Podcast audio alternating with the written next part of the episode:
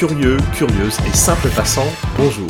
Bienvenue dans ce nouvel épisode du podcast du passant curieux. Aujourd'hui, comme vous vous l'êtes certainement dit en lisant le titre de l'épisode, on aborde un sujet particulièrement polémique.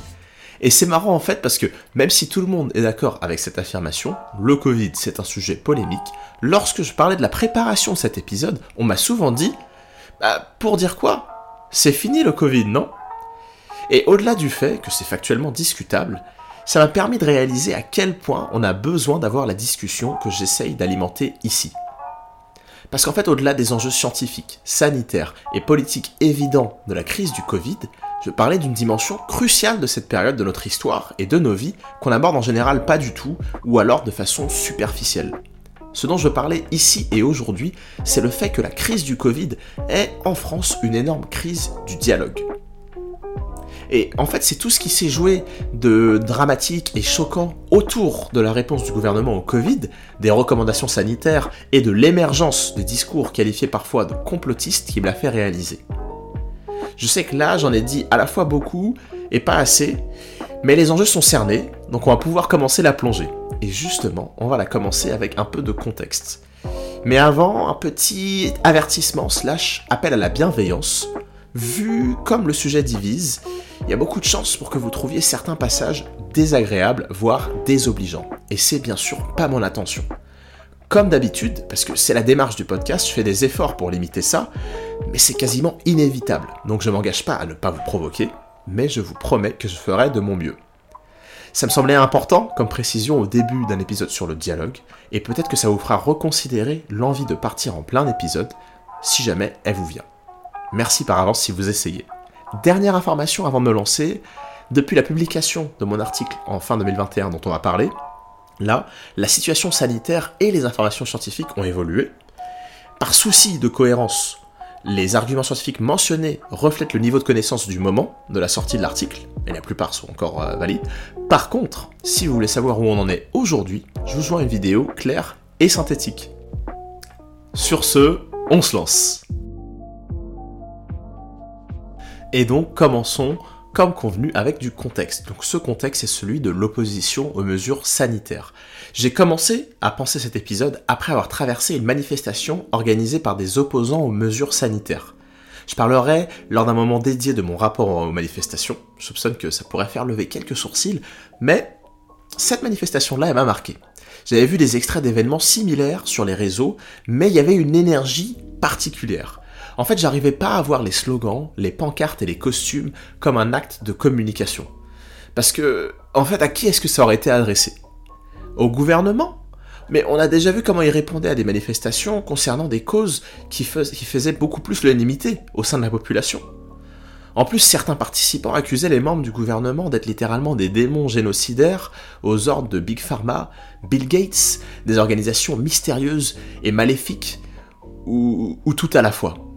D'ailleurs, une partie de la communication du gouvernement reposait sur l'antagonisation des citoyens, dans une forme de séparation entre les bons citoyens et les causeurs de troubles. Je vous mets le lien vers euh, l'extrait de, euh, de l'interview dans laquelle Emmanuel Macron dit, en parlant de certains citoyens, qu'il a bien envie de, je cite, les emmerder. Donc voilà, euh, pour le message aux dirigeants, à mon avis, on repassera mais c'était pas non plus adressé aux citoyens les moins réceptifs à leur opposition. C'est pas le cas parce que un des arguments qui revenait le plus, c'était que le pass sanitaire c'était un problème plus que le vaccin en lui-même. Le sous-texte de cette manifestation, que j'ai euh, aussi retrouvé dans les discussions et sur les réseaux, était que les mesures étaient trop autoritaires, et que le fait que le vaccin soit comme imposé était inacceptable, plutôt que le vaccin en lui-même. En tout cas, à ce moment-là, en début 2022, c'était dans cette direction que ces discours avaient évolué. On va y revenir, mais ils ont beaucoup évolué. Et ça sonne bien, ça sonne bien. Euh, euh, le problème, c'est pas le vaccin, c'est le fait qu'il soit imposé. Mais si on se penche quelques instants dessus, l'argument il s'effondre sur lui-même. Les gens qui disaient ça ne se seraient pas vaccinés sans les contraintes. Le vaccin n'a d'ailleurs au départ pas fait l'objet de la moindre contrainte. D'ailleurs, j'ai pu le demander personnellement au cours de conversation tu trouves que le problème, c'est l'obligation, donc sans contrainte. Ça veut dire que tu irais te faire vacciner? Non. Mais, alors pourquoi le dire? De l'autre côté des pancartes, ça donne, ça donne l'impression d'être pris pour un idiot. Et je sais pas pour vous, mais si j'aime pas qu'on essaie de me tromper, je déteste encore plus lorsque c'est fait de façon si peu subtile. C'est même lunaire parce que même si c'était sincère, ça serait bizarre. Quel pourcentage des Français auraient été convaincus de l'utilité et la nécessité des vaccins, mais non vaccinés parce que refusant d'être contraints On plaisante souvent sur l'esprit contradiction des Français, mais là ça ressemble plus à une parodie. Quelqu'un qui trouve le pass sanitaire si révoltant, il pourrait tout simplement se faire vacciner et ne pas l'utiliser, et boycotter les endroits où il est demandé. Donc je me disais ça en repensant cette manifestation, mais aussi aux discussions auxquelles j'ai pris part. Et en fait, j'avais publié en fin 2021 un article sur ces arguments contre les vaccins Covid que je trouvais bizarre. C'était un des premiers articles du blog, et ça doit être le plus gros travail de recherche de toute ma vie à ce jour. J'avais décortiqué des dizaines d'arguments et de théories en me plongeant, comme je pensais ne jamais le faire, dans le monde de la recherche médicale, mais aussi de ce qu'on appelle la complosphère ou l'alternosphère. Et en fait, en reprenant les arguments et théories un par un, je me suis rendu compte du fait que c'était pas juste faux, c'était erroné, trompeur ou exagéré d'une façon très particulière. Le fait même de parler d'erreur, ça me semblait étrange. Et ce que je vous propose donc, c'est qu'on décortique quelques-uns de ces arguments. J'avais essayé de tous les répertorier dans l'article de fin 2021, ce qui l'a rendu très long, euh, mais je pense plus que ça soit pertinent de tous les répertorier. Et ensuite, une fois que j'aurai démontré pourquoi ces arguments sont si intéressants, dans la façon qu'ils ont d'être mauvais, je vous exposerai ma théorie dessus, et j'en profiterai pour dire ce qu'on aurait pu mieux faire par rapport à cette situation. Autre mise au point qui me, qui me semble nécessaire, mise au point, pardon, avant de m'attaquer à ces arguments, je ne défends pas l'action du gouvernement de façon générale. Comme expliqué dans les épisodes dédiés, j'approuve ni le fonctionnement du gouvernement en ce qu'il comporte d'antidémocratique sous la Ve République, ni les choix du gouvernement actuel. Certains sont bons, beaucoup sont mauvais, c'est le cas sur la plupart des sujets, comme pour la crise sanitaire. Certains de ces choix ont contribué à provoquer la situation que j'ai présentée plus tôt. Mais parce que c'est pas le sujet de l'épisode d'aujourd'hui, je vous mets dans les liens des sources avec les points négatifs et positifs de la réponse française au Covid et des comparaisons avec d'autres pays. Et sur ce, je vous propose qu'on passe directement au premier argument.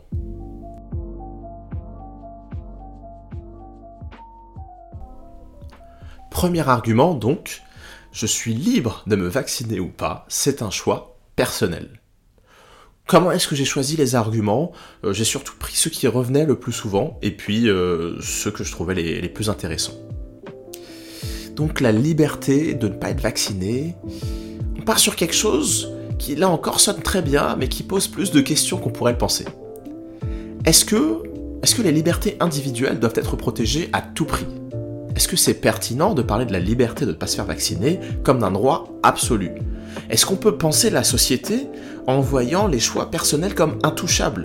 Est-ce que c'est pas susceptible de poser des problèmes au niveau des arbitrages à faire entre nos libertés individuelles respectives qui peuvent être incompatibles les unes avec les autres?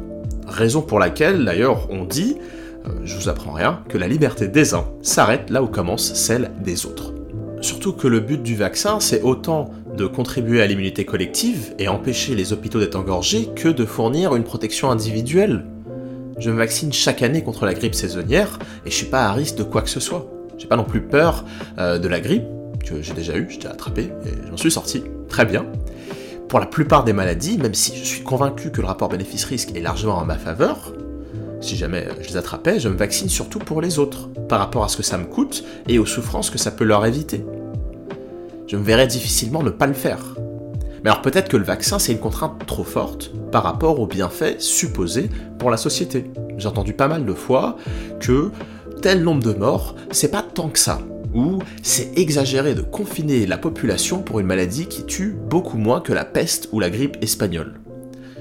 Donc si on passe outre le fait que c'est une façon de voir les choses un peu, un peu froide, on peut tenter une comparaison pour mettre les choses en perspective. En France, en 2020, 68 000 personnes environ sont mortes du Covid. C'est environ un dixième euh, du total des décès sur cette année, et c'est la cause euh, d'une surmortalité inédite depuis 70 ans. Si on prend maintenant, euh, vous allez comprendre pourquoi, le code de la route et les restrictions associées, donc les lois, les amendes, les peines, Il est interdit en France de conduire une voiture et certains autres véhicules motorisés sans permis de conduire. Passer ce permis est payant et il dispose de points qu'il faut regagner en cas d'infraction. Le code de la route est plein de contraintes pour euh, qui veut se déplacer et un manquement à ces règles peut vous envoyer en prison potentiellement. La justification de ces règles, c'est bien sûr le fait que conduire un véhicule motorisé peut être dangereux pour le conducteur, ses passagers, les autres usagers de la route et même pour les piétons. Donc si on s'intéresse maintenant à ce que le code de la route cherche à éviter, quelles sont les conséquences de ces accidents de la route?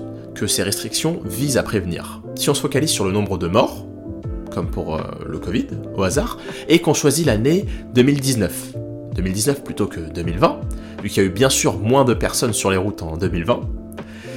Donc en France, en 2019, bah, non mais je, vais vous laisser quelques secondes à votre avis en France en 2019, combien de personnes sont mortes euh, sur la route? Combien de personnes ont perdu la vie dans des accidents de la route? Pas trop de temps non plus, c'est 3244. 3244. Euh, donc c'est un chiffre qui a été en croissance jusqu'au début des années 70. Il y a eu un pic autour de 17 000 personnes par an. Et depuis, ce bilan est en baisse constante. Euh, et la baisse euh, va de pair avec l'instauration de, de, par exemple, la ceinture de sécurité obligatoire et d'autres mesures, ce qui, qui, nous ont permis de passer sous la barre des 10 000 morts au début des, années 90. Les sources et la courbe euh, dans, la description, dans l'article, et vous pouvez voir la courbe chuter au fil des années et des mesures, mais vous avez peut-être aussi été témoin d'une opposition à ces mesures, au titre du fait qu'elles seraient liberticides ou inutiles. Il y a même un livre qui a été publié contre l'instauration de la ceinture de sécurité obligatoire, dans lequel elle est accusée d'être un mécanisme meurtrier. Ça s'appelle la ceinture qui tue. Donc on a donc un autre exemple de mesures très contraignantes, plus de pas être temporaires, comme celle contre le Covid, euh, qui endiguent un mal pourtant moins mortel que la grippe espagnole ou la peste, 3000 morts par an environ aujourd'hui, mais c'est également un fléau, que je souhaite d'ailleurs en, aucun cas minimiser. Fléau qui tue environ 21 fois moins de personnes que le Covid en France durant la première année de l'épidémie. Et là, l'argument qu'on pourrait sortir, c'est qu'il y aurait eu beaucoup plus de morts sur la route sans la sécurité routière. Mais oui, oui, c'est vrai. Et il y aurait eu aussi beaucoup plus de morts du Covid sans les restrictions sanitaires. C'était leur, but. Et euh, il y en aurait eu plus aussi s'il euh, y avait eu moins de, de, personnes vaccinées. Pire encore, vu que les accidents de la route ne sont, à ma connaissance, pas contagieux. Donc si vous n'êtes pas anti-sécurité routière, vous n'avez pas de raison de trouver que plus de 120 000 morts du Covid, entre 2020 et 2021, c'est trop peu pour que se vaccinent tous.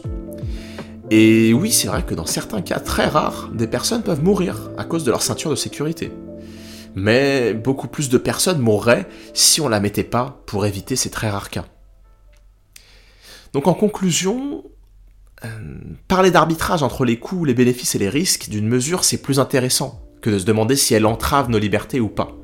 La réponse c'est toujours oui, même partiellement. C'est le but d'une loi, euh, encadrer nos libertés.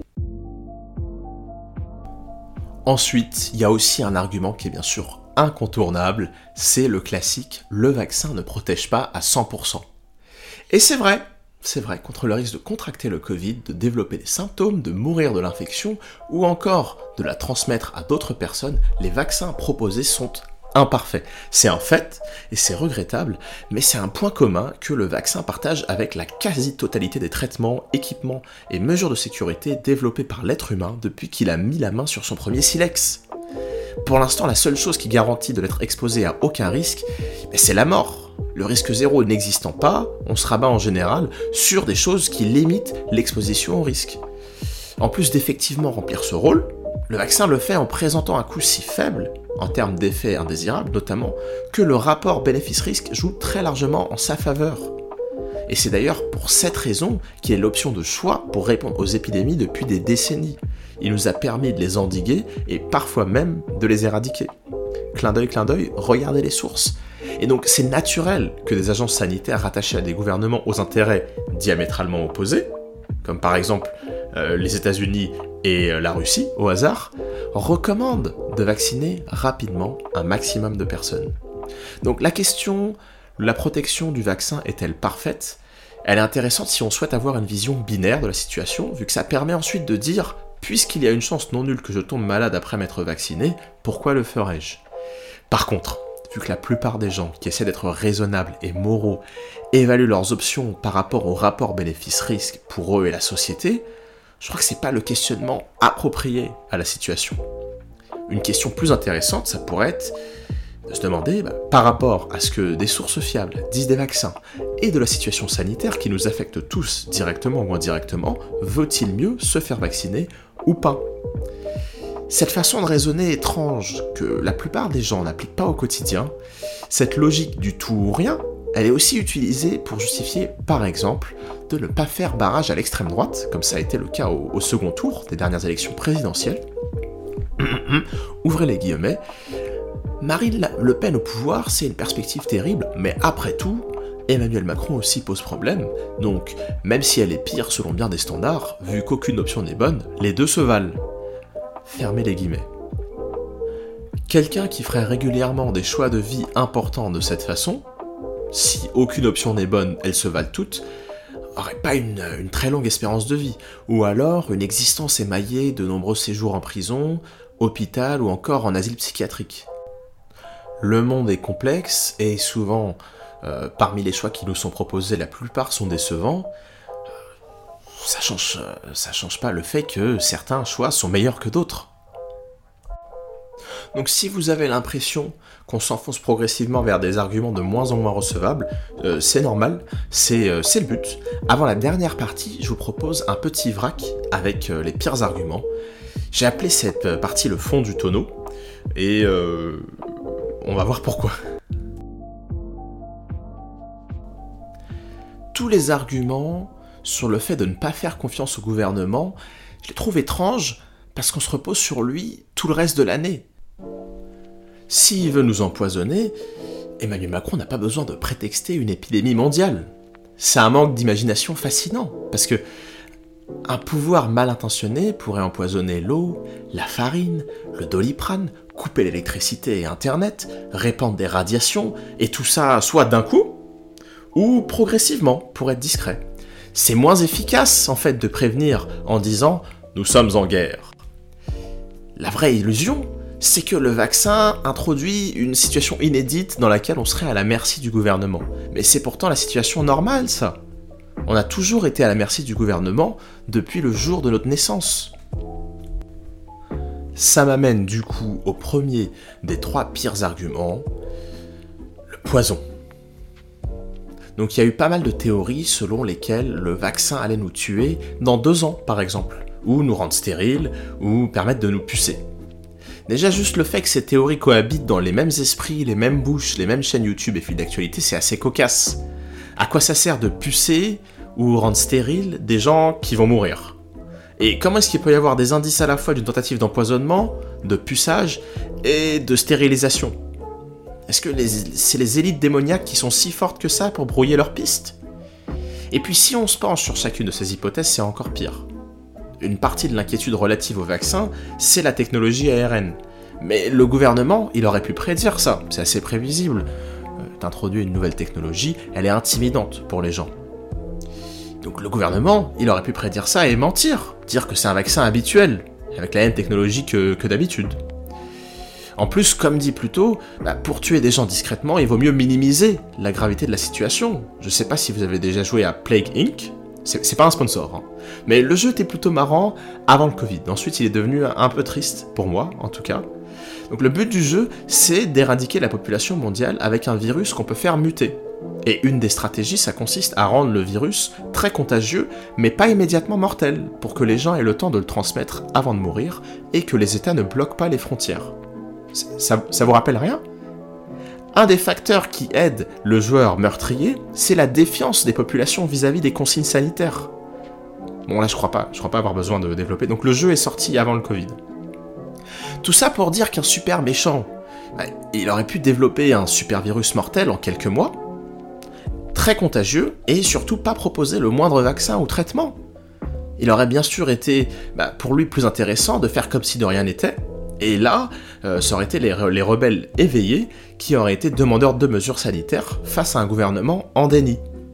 ce qui se passait d'ailleurs au tout début de, euh, de l'épidémie.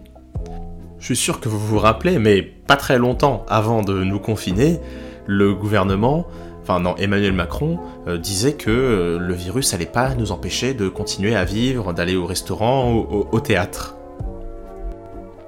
On va supposer qu'il a changé d'avis, mais euh, je vous propose de passer au second argument.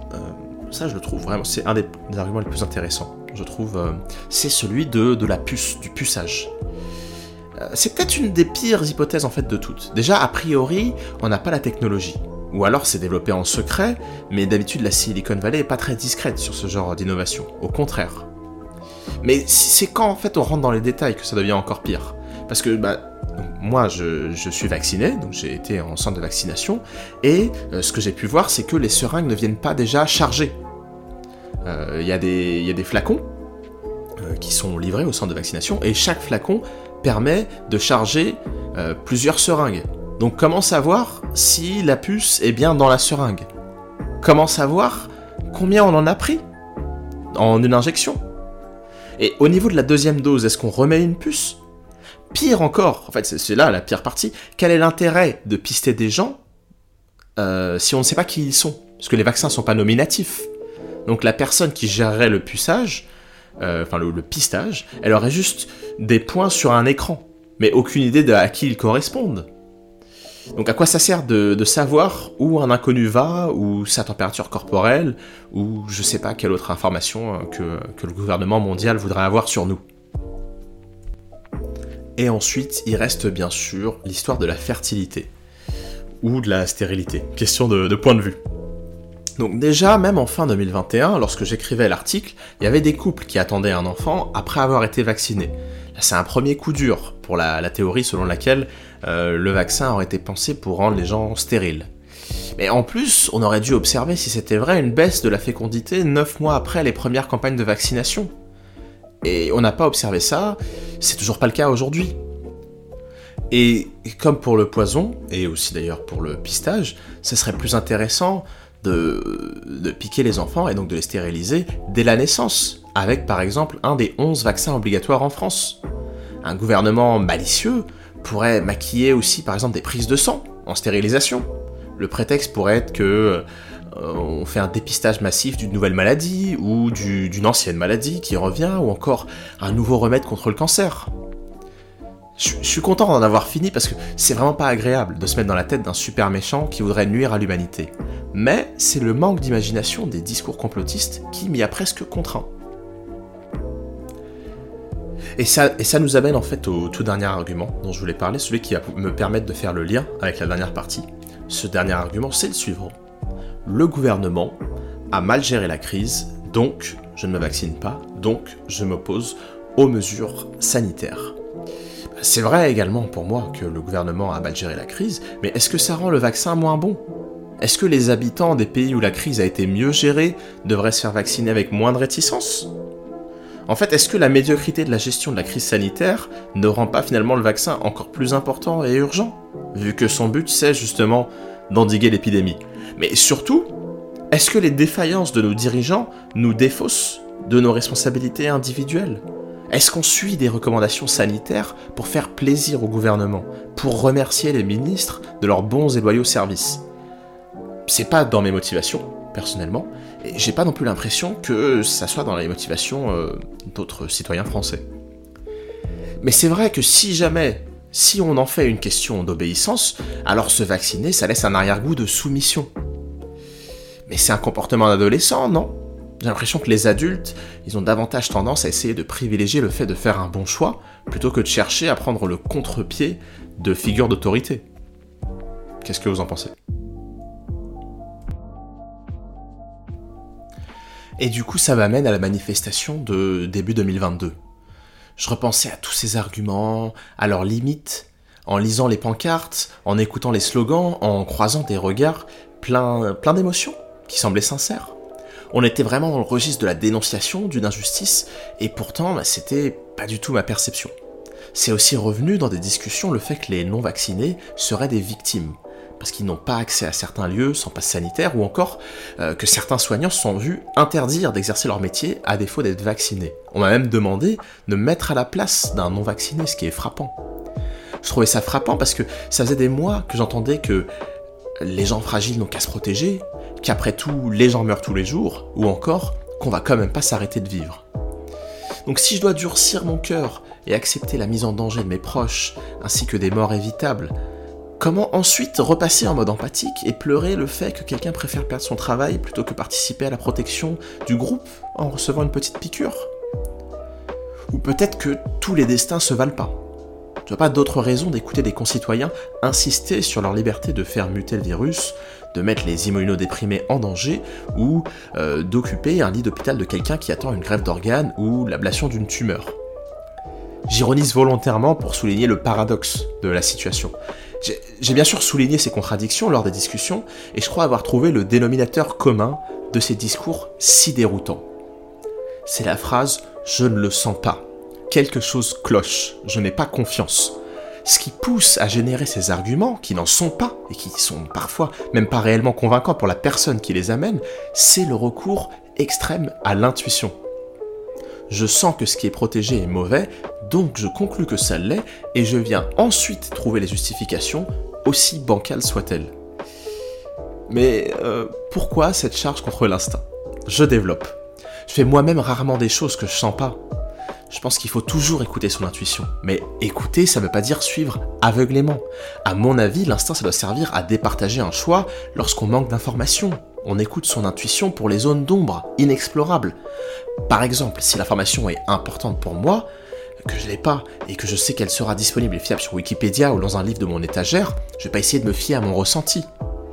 Et une intuition, elle peut être plus ou moins informée par exemple, sur les réactions d'un membre de ma famille à un événement, mon intuition va être meilleure que celle de gens qui connaissent pas ce membre de ma famille. Cependant, sur une, question de mécanique, un garagiste sera certainement mieux que moi. Mais il aura également un meilleur instinct si jamais il doit s'y fier par manque d'informations. Donc si l'intuition, c'était une sorte de curseur infaillible pointant vers la vérité, on pourrait se passer de recherche ou arbitrer systématiquement en l'écoutant. Mais elle est soumise à notre passif, éducation, préjugés, expérience, et à notre contexte, entourage, état d'esprit, situation immédiate, on sait que ces facteurs peuvent influencer l'intuition. Mais surtout, on sait que sur le même sujet, au même endroit, au même moment, des personnes disposant des mêmes informations peuvent exprimer un ressenti différent sur un jugement. Si on se départage systématiquement par l'instinct, qu'est-ce qu'on fait lorsqu'il oriente deux personnes dans des directions différentes, voire contradictoires? Comment arbitre-t-on entre ces ressentis Sinon en essayant d'analyser notre réalité commune de la façon la plus objective possible? Personnellement, je ne connais pas de meilleur moyen et j'en ai jamais entendu parler, mais si vous avez des pistes, j'en discuterai avec plaisir. Se faire vacciner ou pas, c'est un choix complexe dans l'absolu, mais si vous habitez en France, savez lire et avez une connexion Internet, vous avez disposé de bien plus que ce qui peut être considéré comme raisonnablement nécessaire pour faire un choix éclairé, en plus d'être chanceux. Vous avez en plus eu de longs mois, parfois confinés, pour vous faire un avis sur la question. Mais ça n'explique pas pourquoi on a tous parfois tendance à se replier vers l'intuition, même lorsque des informations crédibles sont disponibles. Cette raison, c'est la peur comparer les sources, analyser la crédibilité des experts, s'interroger sur, sur nos propres incohérences, ça demande de prendre du recul. C'est quelque chose d'impossible pour quelqu'un qui réagit. Le cerveau se permet donc d'emprunter ses chemins préférés.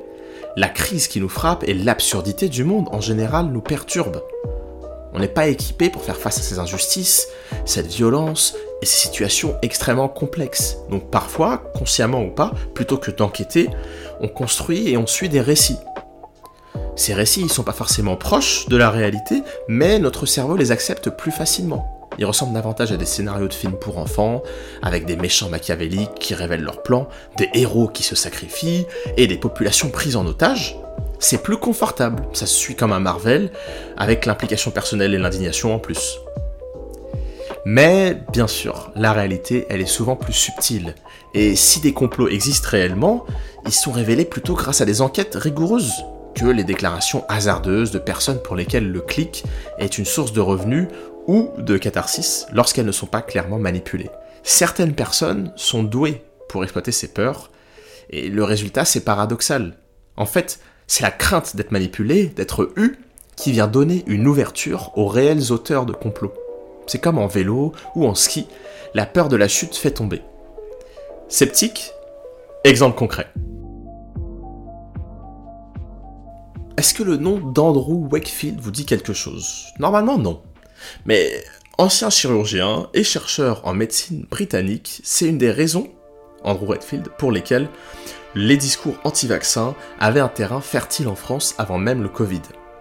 Vous avez certainement euh, été vacciné contre la, la, rougeole, les oreillons et la rubéole, le triple vaccin qu'on appelle ROR. Et je pense que vous avez entendu parler de la polémique sur ce vaccin. Le documentaire anti-vaccin Vaxed, ou encore euh, la, théorie selon laquelle euh, les vaccins causeraient l'autisme chez les enfants. Et bah tout ça, ça vient d'Andrew. Et on a vraiment tous les éléments d'une théorie du complot. Sauf que là, c'est vrai, et documenté. En 98, en 1998, le docteur Wakefield publie une étude dont la conclusion dit que le triple vaccin ROR provoque l'autisme chez les enfants. C'est un énorme tollé, ça provoque une baisse de la vaccination, sauf que ensuite, ce qui est révélé grâce à une enquête, c'est que non seulement c'est faux, mais qu'en plus, Andrew Wakefield le sait vu qu'il a lui-même manipulé les données. Et c'est pas tout, vu qu'il n'avait pas déclaré un énorme conflit d'intérêts, une société l'avait payé grassement pour créer cette polémique de toutes pièces. Pire encore, pour bricoler son étude bidon, Andrew Wakefield a fait subir des procédures, des procédures médicales invasives, inutiles, comme des coloscopies et des ponctions lombaires à des enfants autistes. Donc on a vraiment tout. On a un complot avec des intérêts financiers phénoménaux, des enfants maltraités, des millions de personnes manipulées, des braves lanceurs d'alerte qui se mettent en danger, des preuves accablantes qui se cachaient en fait juste sous nos yeux.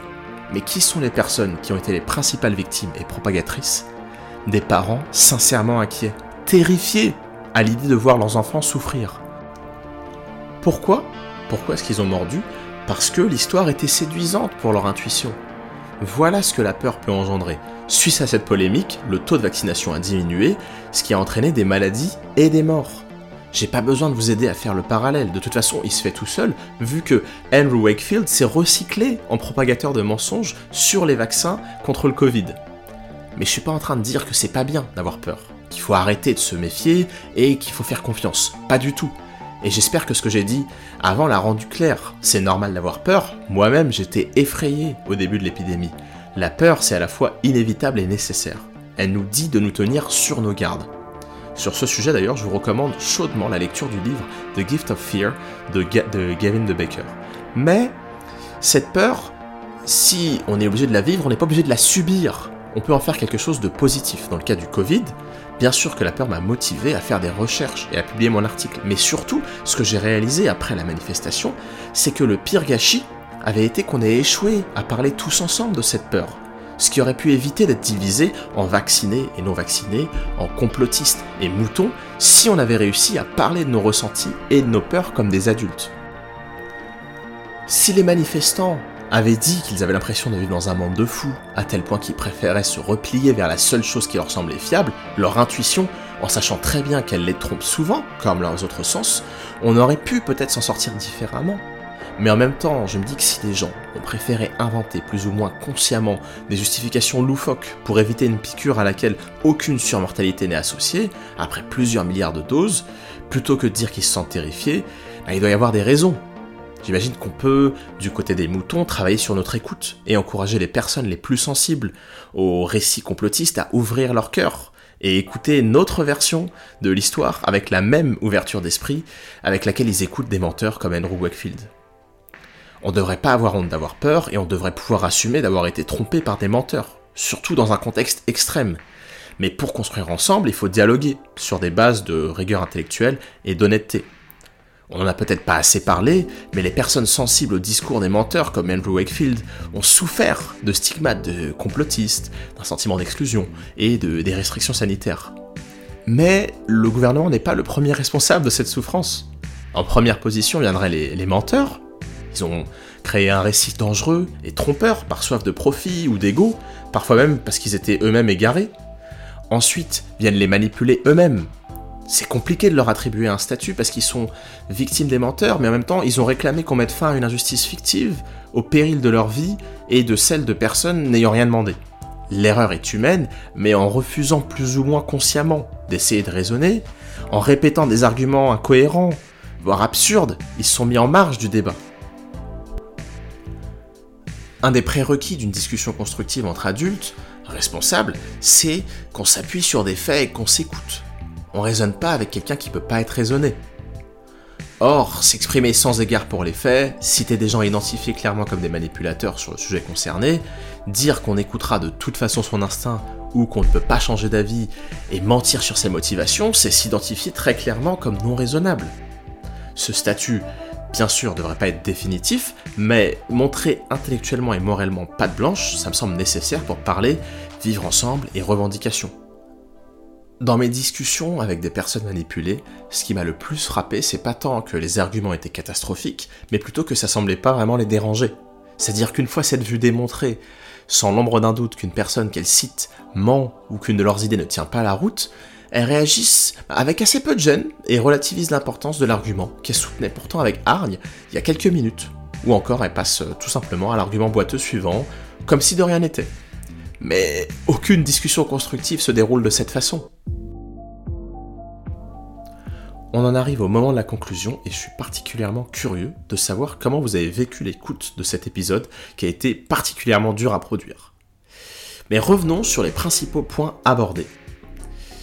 Premièrement, la crise euh, sanitaire a révélé beaucoup de déchirures au sein de notre tissu social et la forme qu'a pris l'opposition aux mesures sanitaires en est un des signes les plus flagrants. Chargés de beaucoup d'émotions et de revendications, la plupart de ces discours s'effondrent sur eux-mêmes assez rapidement lorsqu'on prend le temps de s'y intéresser. Et s'ils sont galvanisants pour les tenants et très peu convaincants vu de l'extérieur du mouvement, c'est certainement parce que c'est leur but. Ils sont pas convaincants justement parce qu'ils n'essayent pas d'expliquer la réalité. Ils soulèvent au contraire plus de questions qu'ils n'en résolvent. Et c'est dû au fait qu'ils sont le fruit de la rencontre entre des experts de la manipulation et des gens ordinaires mais terrifiés la peur les pousse vers leur instinct, et leur instinct les pousse vers des désinformateurs en série. Ça témoigne de beaucoup de choses, notamment du fait qu'on doit travailler sur le dialogue entre les différents côtés de ce débat, afin d'éviter que des personnes soient tentées de se tourner vers des manipulateurs cyniques. Ça prouve aussi qu'on a un problème de rapport au concept de responsabilité individuelle et collective, aussi bien celle de comporter d'une façon positive pour le groupe que celle de contribuer de façon constructive au débat. Enfin, la désinformation nous a coûté et va continuer à le faire si on s'attaque pas à ses causes. Les désinformateurs du Covid se recyclent en promoteurs de théories fumeuses sur l'Ukraine, sur le climat et sur tous les sujets sur lesquels on continue à leur laisser le champ libre. Que faire? Que faire alors? Bah, Une première étape, ça peut être de les identifier, ces désinformateurs, et de comprendre leur fonctionnement. Et ça tombe bien, vu que c'est le sujet de l'épisode bonus qui devrait être disponible très peu de temps après celui-là. Comme d'habitude, vous trouverez dans l'article de blog tous les liens, tous les liens vers les sources, les graphiques, euh, mais aussi les liens vers les réseaux sociaux si vous voulez suivre, soutenir, commenter. Et euh, bah, c'est aussi d'ailleurs là que euh, vous pouvez m'interpeller si jamais vous voulez parler de, cet épisode ou d'autres épisodes ou encore de sujets de futurs épisodes. Je suis bien sûr à, à l'écoute, à l'écoute de toute idée. Je vous remercie pour votre temps, pour votre attention, pour votre bienveillance et je vous dis à très très très bientôt. C'était Un passant curieux.